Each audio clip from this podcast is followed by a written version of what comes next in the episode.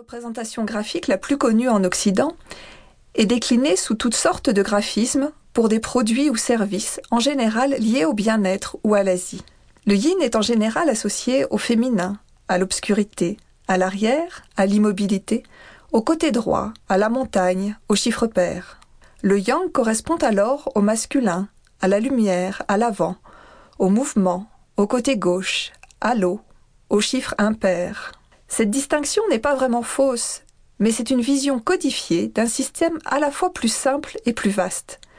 Car l'idée même du yin et du yang, ce n'est pas l'association de deux contraires, mais les deux faces d'une possibilité et le mouvement qui va de l'une à l'autre.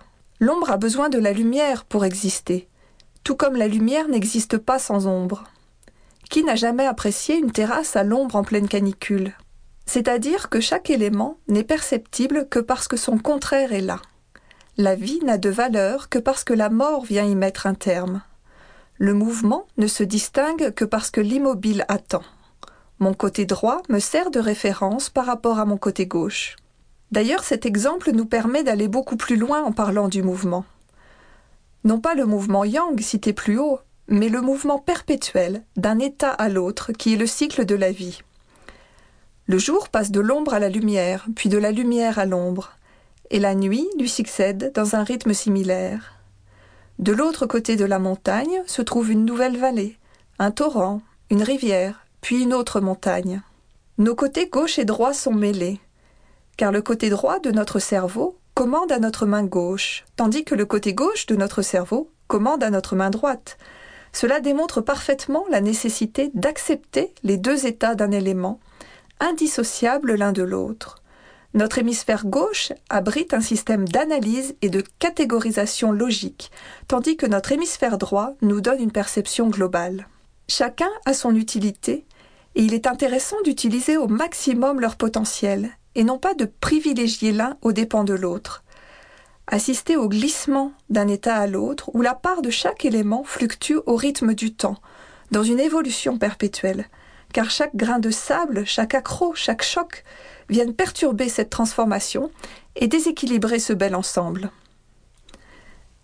C'est d'ailleurs de cela dont il s'agit ici finalement, d'accepter et de respecter le féminin et le masculin, l'ombre et la lumière, le mobile et l'immobile, de rechercher un état d'équilibre et d'harmonie, d'accompagner l'évolution de l'un vers l'autre, puis de l'autre vers l'un. Les principes physiques je vais parler ici des principes qui s'appliquent en feng shui, mais ils sont communs et transposables à de nombreux autres domaines, car les principes physiques dont il est question sont universels. Le feng shui traditionnel n'est absolument pas une discipline ésotérique basée sur des perceptions extrasensorielles, ni un système compliqué dont nos croyances formeraient l'armature principale. Le feng shui traditionnel est au contraire un moyen d'agir sur les énergies naturelles et suivant les principes physiques terrestres, comme on construit un barrage ou un canal pour choisir où passe l'eau. Les énergies étudiées en feng shui traditionnel cumulent les effets de quatre grands principes physiques terrestres. Premier principe physique, l'énergie utilise toujours le chemin le plus direct. Le meilleur exemple de ce principe est le cheminement de l'eau.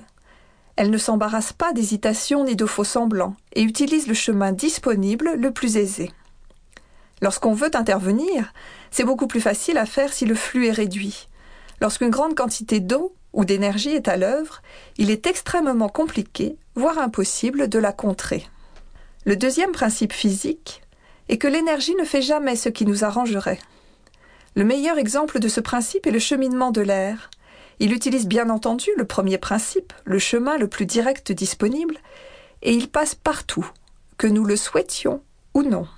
Le troisième principe physique est qu'il faut étudier une énergie pour savoir comment agir sur elle. Le meilleur exemple de ce principe est la pesanteur. La pesanteur s'applique à tous, sans exception, et il a fallu des centaines d'années d'études et d'essais pour comprendre comment elle agit et comment la contrer pour voler et aller dans l'espace. Quatrième principe physique Connaître les cadeaux et les dangers d'une énergie. Le meilleur exemple de ce principe est la nature.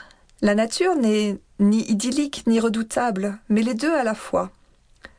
Pensez au yin et au yang, les deux faces d'un même mouvement, aussi indispensables l'une que l'autre.